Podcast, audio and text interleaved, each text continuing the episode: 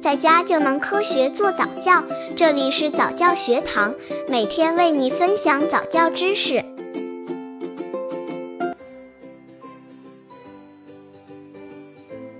宝宝抬头几个月开始训练？训练宝宝抬头要注意什么？抬头是宝宝出生后需要学会的第一项技能，也是宝宝发育成长重要的一部分。一般在宝宝两个月大的时候，妈妈们就可以帮助宝宝练习抬头了。这样以后等宝宝大一点了，爸妈们抱宝宝也就方便得多。那么，宝宝抬头几个月开始训练？训练要注意什么？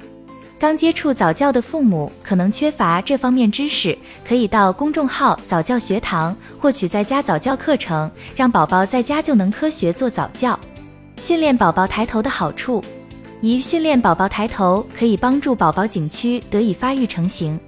一般当孩子三个月能抬头的时候，就形成了弯曲颈曲；六至七个月能独坐的时候，形成了胸曲；一岁左右能跑能走的时候，就形成了第三个弯曲腰曲。这些弯曲还未固定，仰卧时还可能消失。对于出生婴儿来说，应该尽量多让宝宝趴着玩，让颈区得以发育成型。二在趴的时候，宝宝会努力抬头挺胸，全身都在使劲儿，能锻炼宝宝全身的肌肉力量，增大肺活量，促进血液循环，有利于呼吸道疾病的预防。三趴着训练抬头时，宝宝的头块东张西望，他的视野就更开阔了。四宝宝趴着抬头时，还从不同角度观察新的事物，还有利于智力的发育。训练宝宝抬头要注意什么？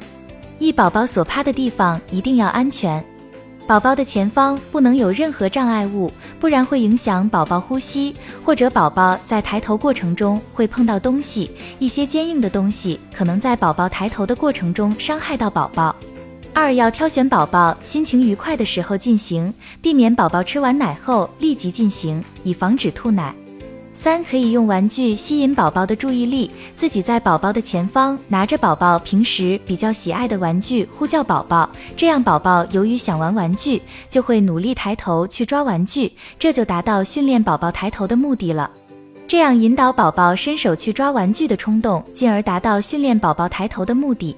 同时也要动静结合，比如让宝宝趴一会，躺一会，保持一种新鲜感。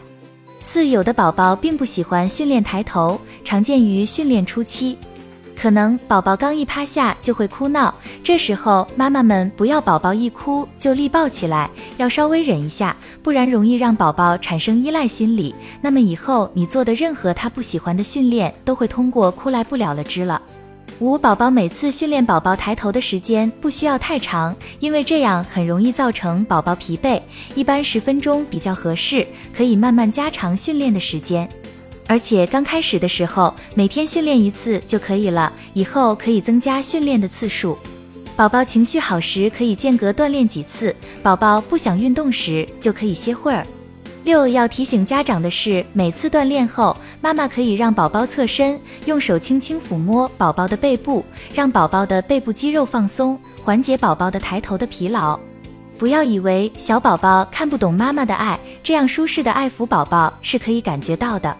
每次锻炼完后，还可以让宝宝仰卧在床上休息片刻。